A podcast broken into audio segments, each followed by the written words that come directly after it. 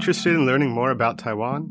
Whether you are already living here or want to come visit soon, tune in for our Friday happy hour and learn more about the fabulous island of Formosa. 你是否想要训练你的英文听力呢？想要了解外国朋友们在台湾都做什么样的工作和怎么丰富他们的生活吗？You've come to the right place.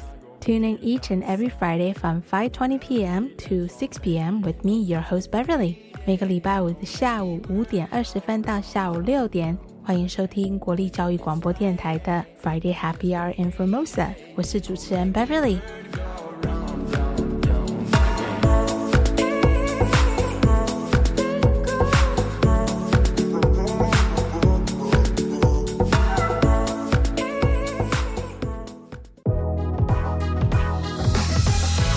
Happy Friday, everyone. Last week, we took care of all your travel questions about Taiwan. And this week, we want to take care of those people who's visited Taiwan or heard and did their research about Taiwan and now they're seriously thinking about moving to Taiwan. What's the first thing you gotta do? You gotta look for a place to live. Well, I got your hookup today with our guest Edward from Room Taipei. So stay tuned for this awesome show jam packed with useful information. 今天的节目邀请到了 Room Taipei 的 Edward 来跟我们介绍他们这个共享空间的一个服务。那最主要，他们是针对于刚搬来台湾的外国朋友们，帮他们找到一个居住的空间。那大家常常听到共享空间，可能大家的想象可能就是共享的办公室空间，但是 Ever 他们的共享空间可能就是一个公寓里面，然后很多人一起合租，一起住在一个共享的空间里面。那他们可能会共享餐厅、厕所或者是客厅等等。我真的觉得这个服务非常的周到，因为刚搬来一个新的国家，你可能不懂这个语言，你对文化也不了解，那要找到一个合适。是你居住的地方符合你的要求，可能有时候会比较困难一点，因为毕竟我们在地台湾人的啊需求可能跟外国朋友不太一样，所以 Ever 他们这个公司特别规划了很多适合外国朋友，尤其是年轻外国朋友居住的空间。然后替他们省下很多找房子的麻烦，然后他们共享公寓还提供了很多不一样的服务，像是叫做 flat fee 的 service 服务，那就是啊把他们所有的水电费，还有一些啊打扫清洁的费用全部算在里面，所以他们不用去烦恼跟其他人一起住的时候，有时候遇到的一些状况。然后他们也常常安排很多活动，一起去享受台湾的新生活，然后让他们能够很快的融入台湾。It's gonna be an exciting show, so let's get right to it.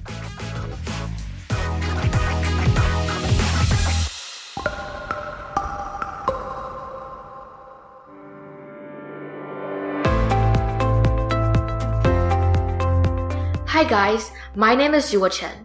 I am an 11th grader studying in Zhongshan Girls High School, and I am a staff writer at TTT. I like to play guitar, sing, draw, lift weights, and also writing. In my article, I talked about my experience of not being a skinny girl. For example, I got body shamed because of my chubby appearance. And I mentioned that one sentence I used to say to myself the most was, I am such an embarrassment. Being a chubby girl, I developed self-hate and self-abuse. I was extremely sensitive to what others said, and whenever I heard people talking about my appearance, my anxiety appeared. I started not eating properly. I looked up to K-pop stars' diet and wanted to eat like them in order to lose weight. However, I never succeeded.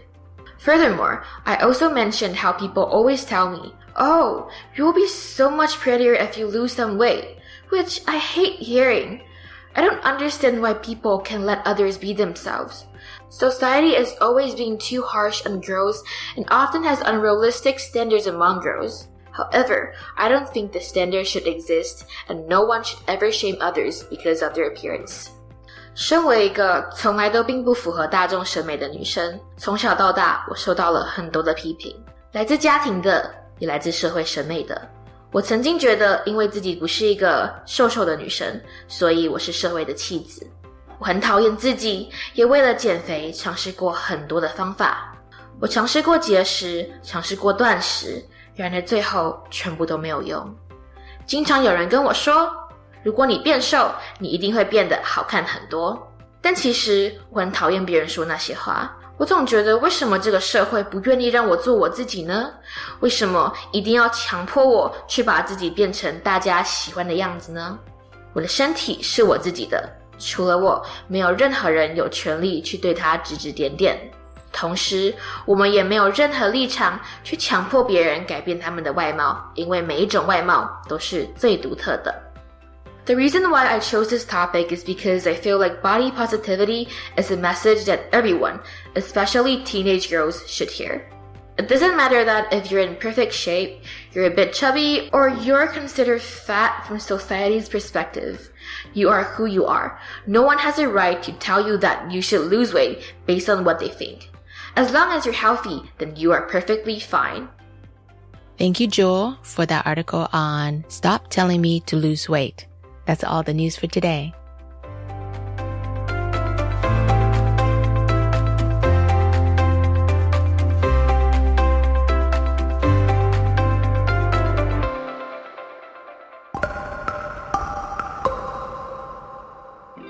This is Edouard Cap from Rooms.Taipei.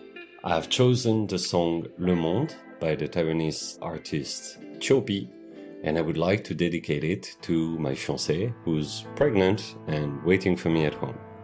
We like to listen to this song at the end of long days. Uh, it's very dreamy and very relaxing.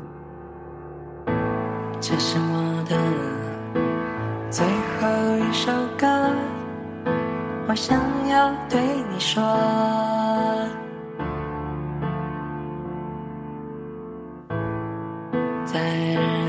第三年，你就听我的歌，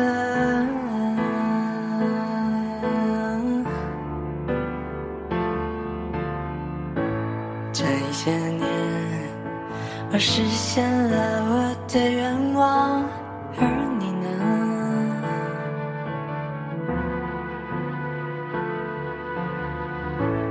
每当夜深的时候，我会想。我到底凭什么在做什么？有没有人会爱我？每当我累到你的眼前，或是你的心里面，那是我的梦，那是我的烟火。我不想要我的音乐，我的艺术是一种武器，我也不愿，只因为。这一点点，这一点点过往，就丰富了我的生活。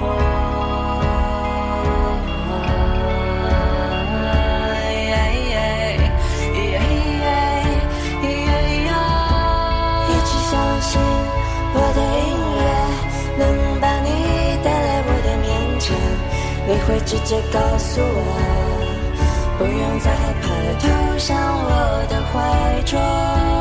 过了这么久，如果你要突然出现，请原谅我把你又推开，因为我不熟悉这种爱。但是我一直愿意去等待，去期待。我的，我的音乐。把爱带来，我的音乐我的音乐把爱把爱我的爱，至于那些繁琐的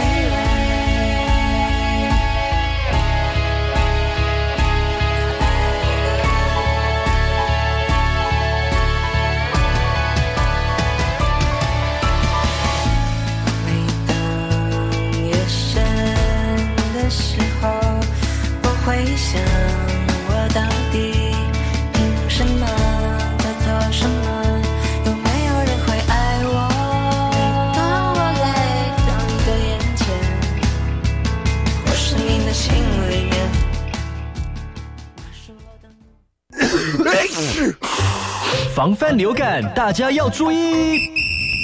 肥皂勤洗手，有呼吸道不适症状应戴口罩。打喷嚏要用面纸或手帕遮住口鼻，或用衣袖代替。跟别人说话尽可能保持距离一公尺以上。有类流感症状应尽速就医，在家休息，不上班不上课哦。防治做得好，流感不打扰。以上广告是由疾病管制署提供。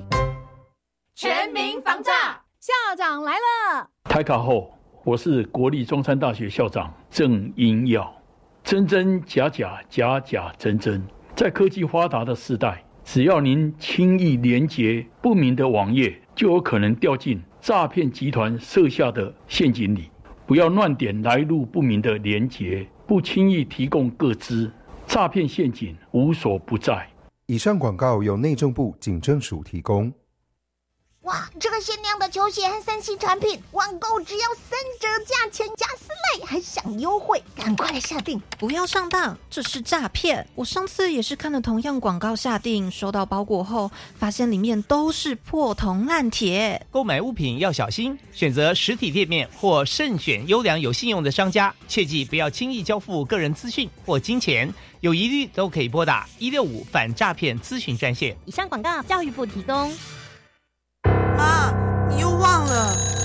喂，啊，抱歉抱歉，我妈不是故意的。妈，危险！让我们陪伴你，一起分担照顾的责任。大家好，我是许富凯。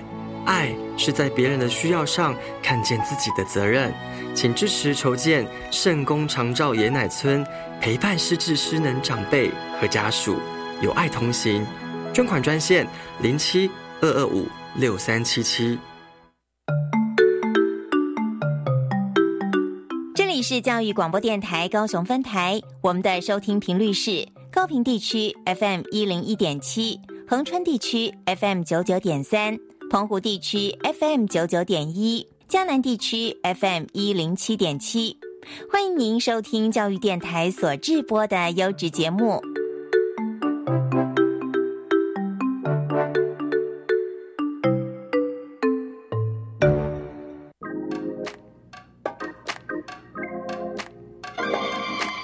我爱台湾。兰克来着。Taipei is the capital of Taiwan, and it's a bustling city that offers something for everyone, including all the expats that live in this exciting spot. From world class museums and galleries to lively night markets and street foods, even fine dining, there's always something new to discover.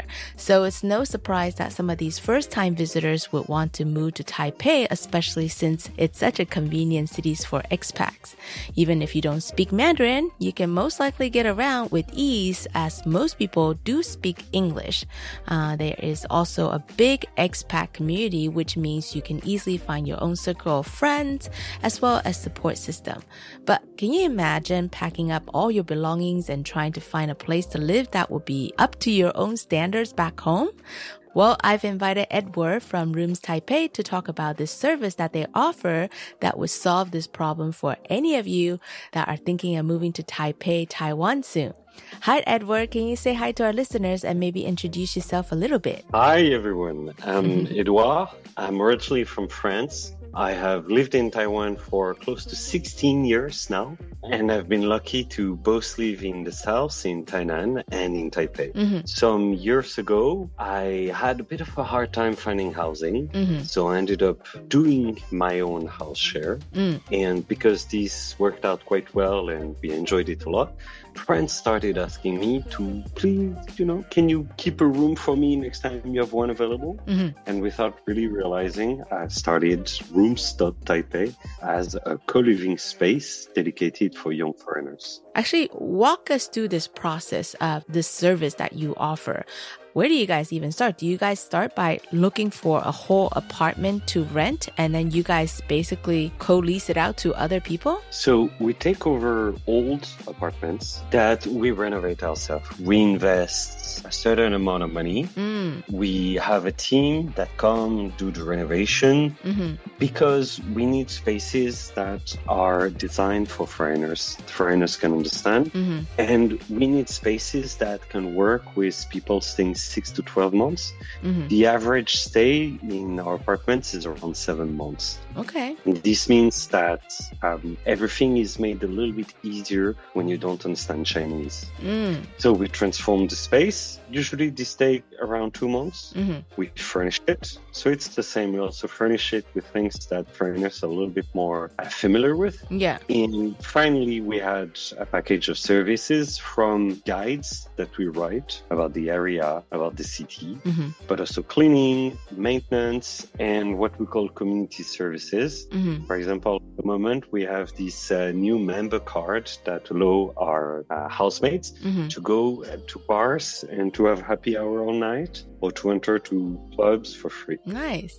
And once to twice a year, we will organize a trip for the housemates. Uh, the trip depend, but we try and focus on they would have a very hard time finding by themselves. Mm. This is, in fact, a little bit our mission. Taipei is easy and Taiwan is easy to move in, but you're still facing a very different culture. Yes. And so the reality is that it will take you about two years Mhm. to really be able to start experiencing Taiwan properly. And so we try and compress that into six to 10 months. If you, you know, play the game, if you use our guides, if you attend the events, if you do everything as we're trying to uh, help you do, you can discover Taiwan much faster.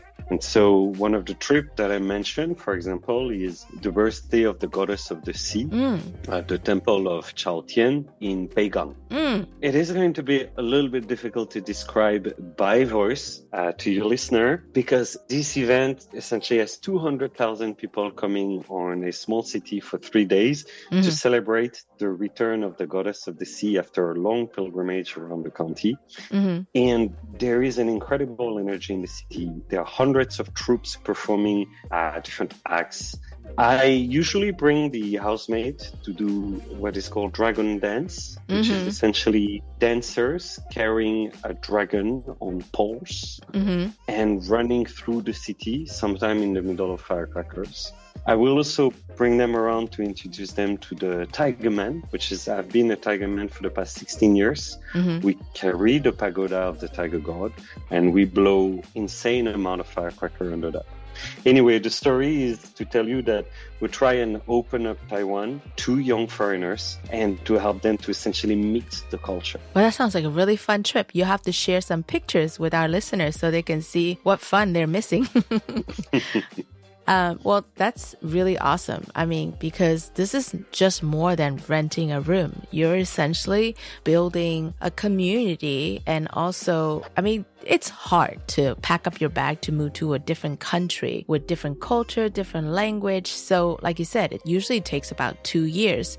And throughout this initial cultural shock, a lot of people go through a lot of ups and downs. And if you don't have your support system, it's easy to get to a really bad place. So, that's awesome that you're able to create this environment where people can really simulate into Taiwanese culture. And that's awesome. You know, this was a mission for myself Mm. because before coming to Taiwan, I moved between 13 different cities. Actually, I should say before Taipei. So between the south, between India, Mm, wow. the UK, Uh-huh. the US, um, and France, where I'm from. Uh-huh. And eventually I realized that these challenges that I was meeting, Uh-huh. they had a lot of common issues. Yes. And so that you could learn how to do this better. Uh-huh. And in turn, I could create an environment where I could en- enable others to do it better. Mm. We sell rooms for rent, but why we do it is to help people to discover Taiwan. I think everyone's just so used to their own ways of living. Even though I know people move to a different country to experience something new, but it's nice to have that transition period, you know, until you you find something that's your own. Can you tell us what are some of the challenges newly arrived expats usually encounter when they're looking for a place to live in a city like Taipei, or even some mistakes people make when they first move here? So actually, just to get back over what you were just saying before about making your own place. Yeah. It also, and this is a challenge when you arrive, it is to learn to live with people from different cultures. Mm. So this is one of the big first time challenge, which is when you will be signing up a contract for an apartment to understand how does the landlord think and what do they want. Yes. But it is also if you happen to be sharing an apartment with somebody from a different culture, Mhm. you realize that everybody do things very differently. Mm. And we have one particular terraced house in Zhonghe near Jingan MRT, Mhm. who for some reason, and I never know why, Mhm. this house has seven rooms. We always get five, six, or sometimes even seven different nationalities. Mm, wow, cool. And this has been a challenge for us to build a system and to communicate the system to the people who live in this house to Mm. make them understand that the South African is going to want something different from the Brazilian, Mm. who will have different habits about how to use the fridge than, for example, the person from Mongolia, etc. Mhm. Now, to get back about what you said, the challenges. Well, truth to be told, the first one is the language. Mm. It's difficult to get on 591, Mhm. which is the famous website that uh, everybody use in Taiwan to rent, Mhm. because everything is in Chinese, Right. and the language that used is a bit of a barrier. Mhm. But beyond that, it also is that the way that the market function truly extremely different, Mhm. which make Taiwan so fascinating and interesting because there is always something to discover. Mhm. But when it comes to housing or perhaps let's say to serious life matters, Mm. perhaps legal matters, Yes. housing, banking, Oh, banking. these become, you know, perhaps more challenges than something will immediately bring you growth like the cultural discovery that you get. Mhm. So, for example, there is on the market a amount of owners who will ask you to not declare the rental. Mm. Some of them are under a legal amnesty, Mhm. but are not necessarily built exactly at the correct construction code. Mm. Some of them will be afraid to come to foreigners Mhm. because sadly there has been um, gossip and rumors from tabloids about the fact that maybe foreigners can be noisier. Mhm. So you may find yourself in a situation where the amount of apartments and rooms that you have access to is much lower than in perhaps Singapore or internet cities. Mhm. And this means that for a lot of people, they turn to Facebook groups where they will go and search for a room or an apartment. And they have to essentially trust a stranger that they met online Mhm. to provide them with a contract that is legal, but also they will have to trust a stranger to, you know, send them money for a deposit and believe that it is not a con. Mhm. The truth to be told, this is a very difficult situation in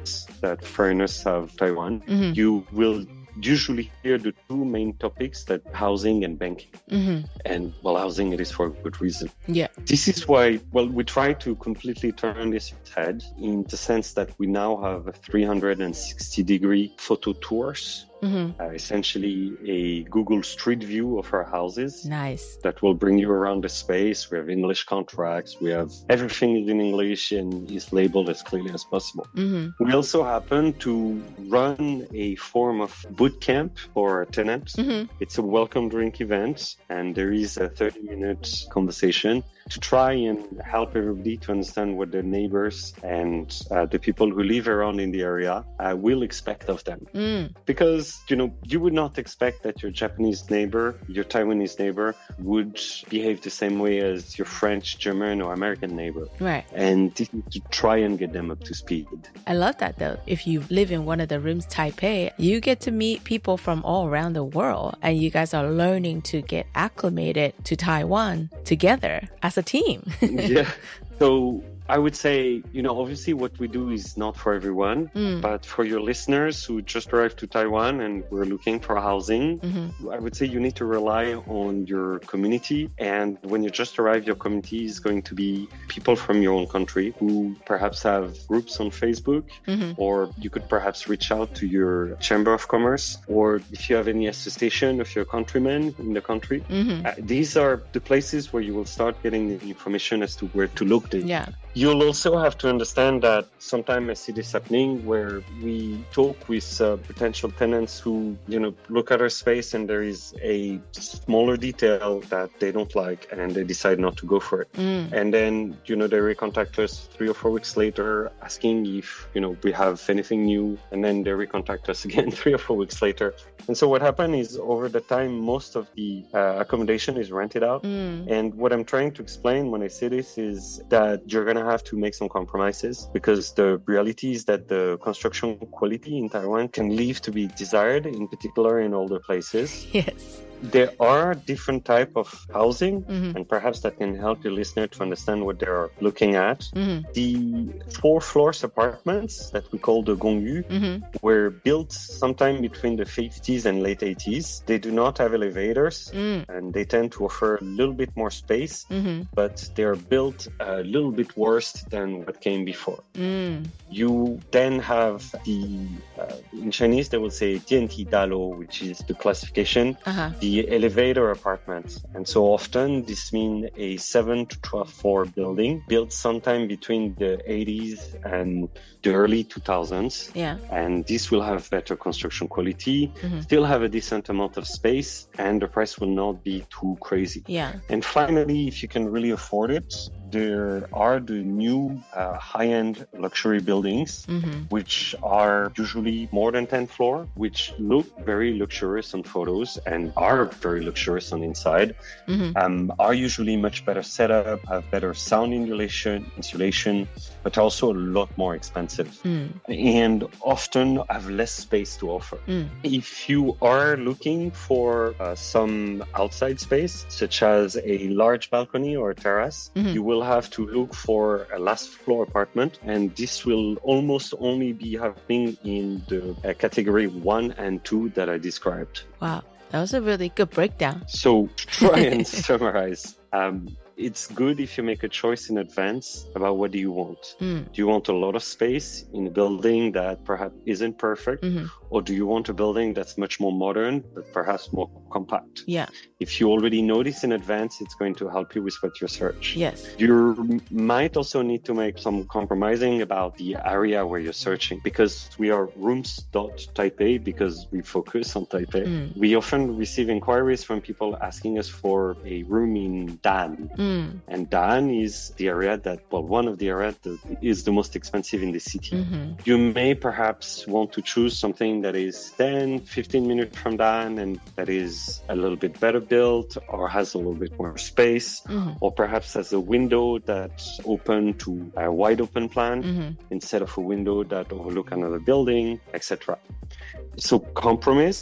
Uh, the second point is um, know what you want in advance. Mhm. And the third point is be ready to act fast Mm. if you see a place that you like. Mhm. Now, if you're looking for a room on short term, Mhm. most likely you'll have to book it in advance when you're abroad Mm. because by the time you arrive, since people's arrival tend to happen by wave, Mhm. most likely everything will be booked out. And waiting to visit shared apartments, if this is what you're renting, Mhm. waiting to be in Taiwan to do this is not a good strategy. Mm. If you arrive at a different season and you're looking for an entire apartment, uh, you can try and talk to some of the English speaking agents that are in town. Mhm. This will be a little bit easier. Mm. But if you see a good apartment, you need to act immediately. Yeah. I would suggest if you have a strong confidence about the place that you give what's called in Chinese a dingjing, Mhm. uh, deposit money. Yes.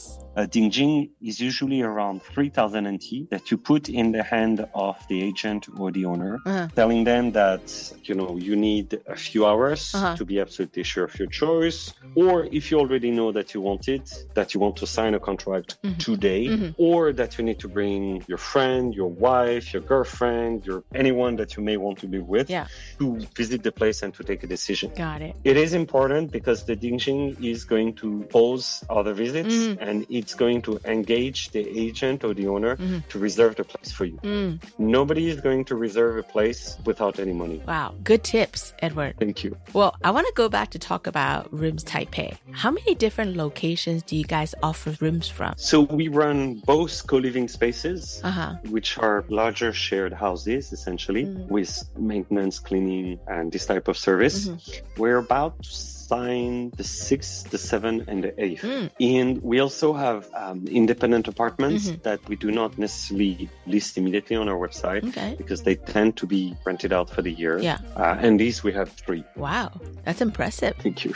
When you guys select like an area for one of these rooms Taipei properties, what are you looking for? Are you looking for like a neighborhood that's really convenient? Like, is there any particular kind of characteristics that you look for? Yes, this is actually very important. Uh-huh. So, first and foremost, we usually select properties that are in the southwest of Taipei Mm. because this is where most foreigners gravitate, at least most young foreigners. Mhm. Um, there are also foreigners, for example, around Xinyi and around Beitou, but these are people who are a bit older. Mm. Um, the second part is we have some standard about the places that we visit. Mm. So, uh, it's okay if the place is a bit old, Mhm. but the volumes need to be decent.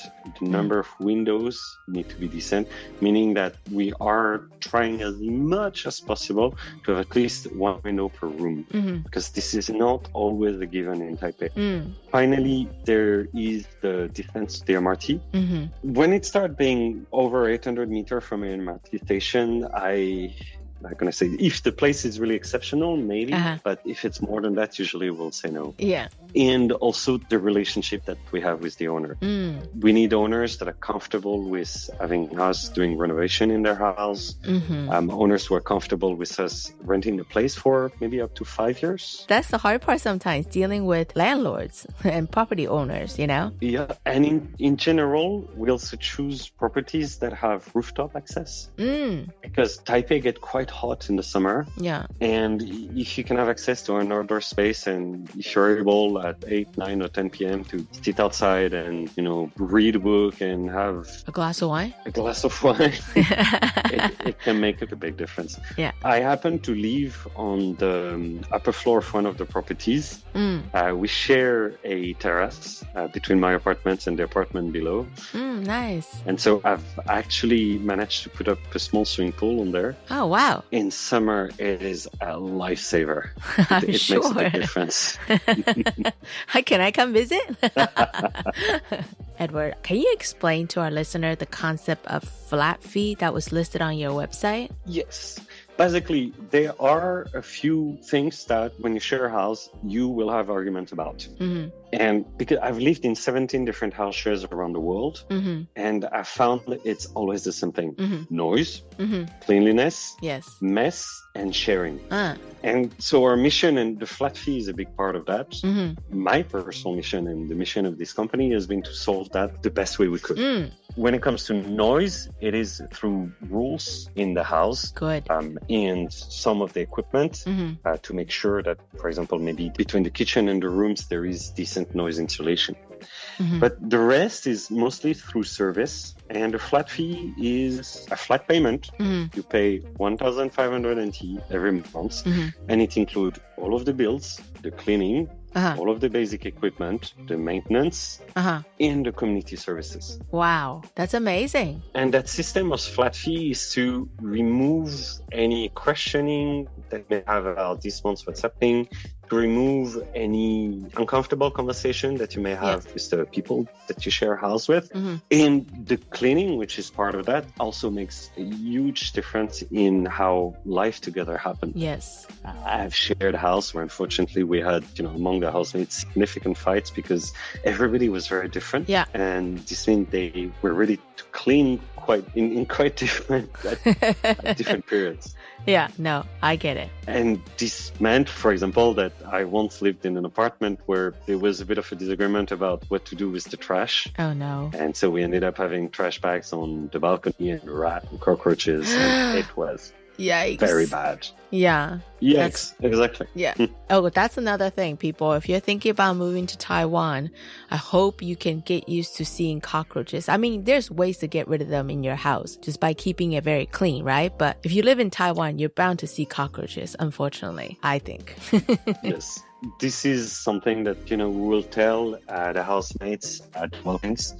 At the start of every season, it's this is Asia and there is no rats and cockroaches are, you know, present in everywhere. Yeah. You may not see them always, but they are. Taiwan is too hot, too humid. Yeah. What we tell them is that, you know, they have a part to play Mhm. in making sure that the situation is reasonable and that means not eating in the rooms, Mhm. not leaving any dirty dishes. And we keep a, how do you say, a careful eye, a watchful eye uh, through our cleaners and our maintenance staff Mm. to make sure that the situation in the apartments does not go too far. Yeah, cleanliness is so important, and it's nice that you guys offer that cleaning service because that definitely alleviates a lot of the tension uh, housemates might have. Yes. Well, I do love that there's so much human factor and support throughout this whole process if someone was to rent through Rooms Taipei.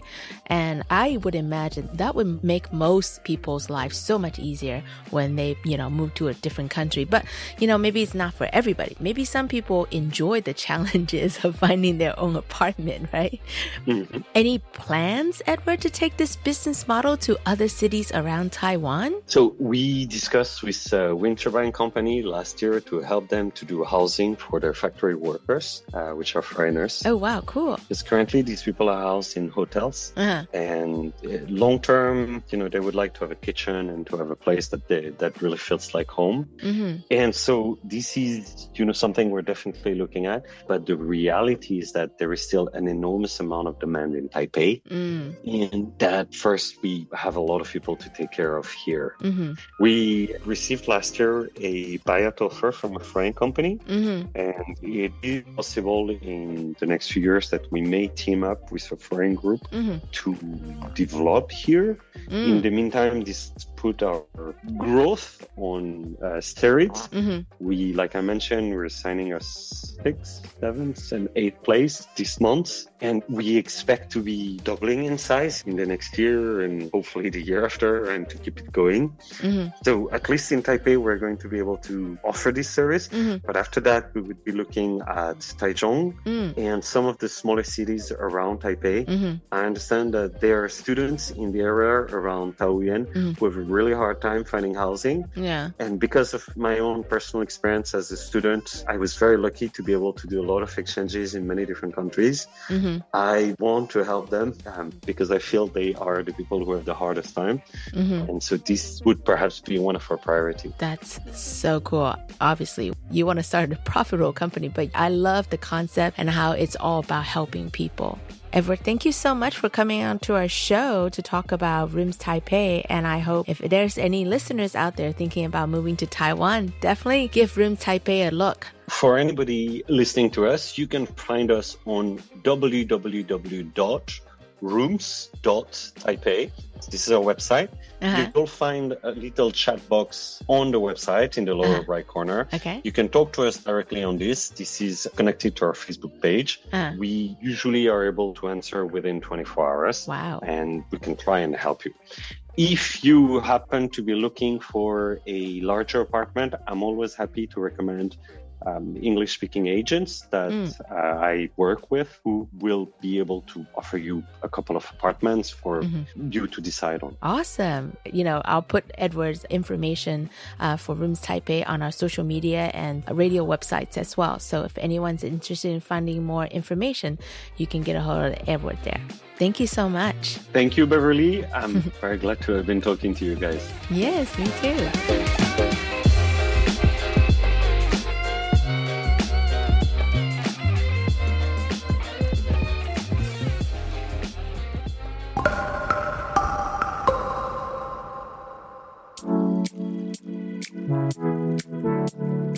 That's all the time for today's show. You can really sense Edouard's passion in what he is doing.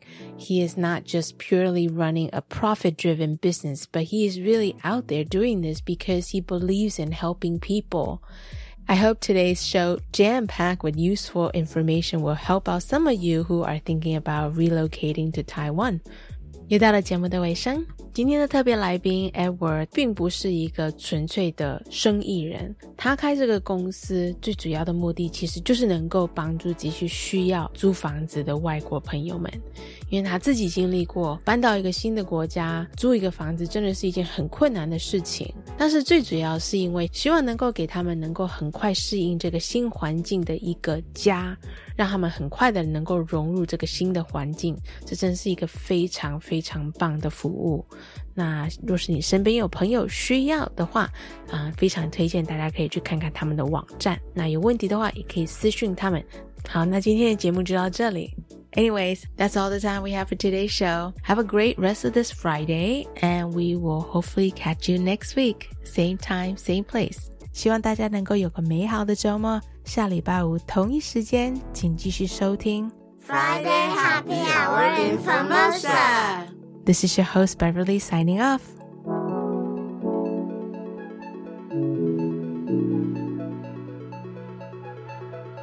再会，下礼拜见。